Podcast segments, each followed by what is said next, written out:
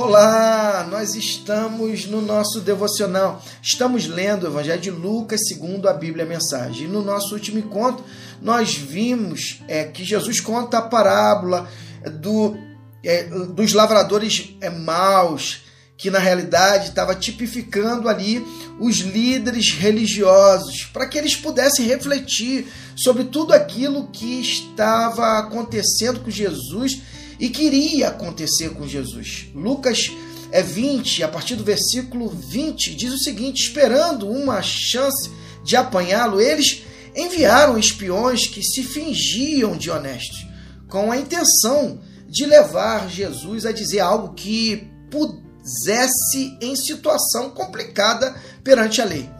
Um grupo veio perguntar: Mestre, sabemos que o Senhor é íntegro e não tem meias palavras, que não favorece ninguém e ensina o caminho de Deus com muito zelo.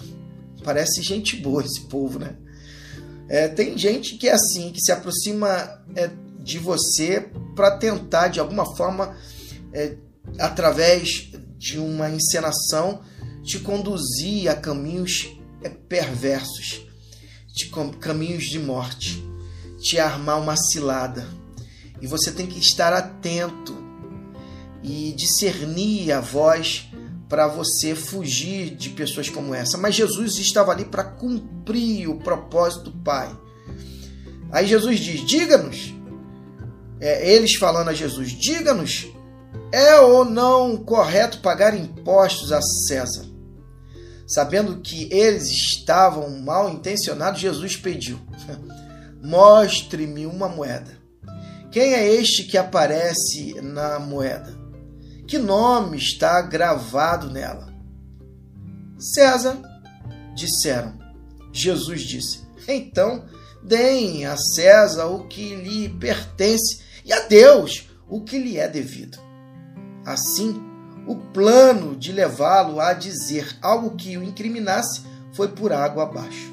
A resposta dele pegou-os desprevenidos e os deixou sem argumento. É isso que Jesus faz. Ele é, deixa-os sem argumento, justamente dentro de um cenário que ainda não era chegada a hora é, de Jesus.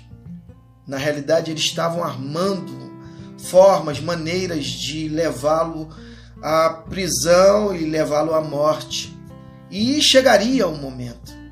Mas o fato é que Jesus ali, ele estava é, totalmente é, no controle é, daquilo que eles estavam intencionando fazer. E um, um ensino ele nos deixa bem claro.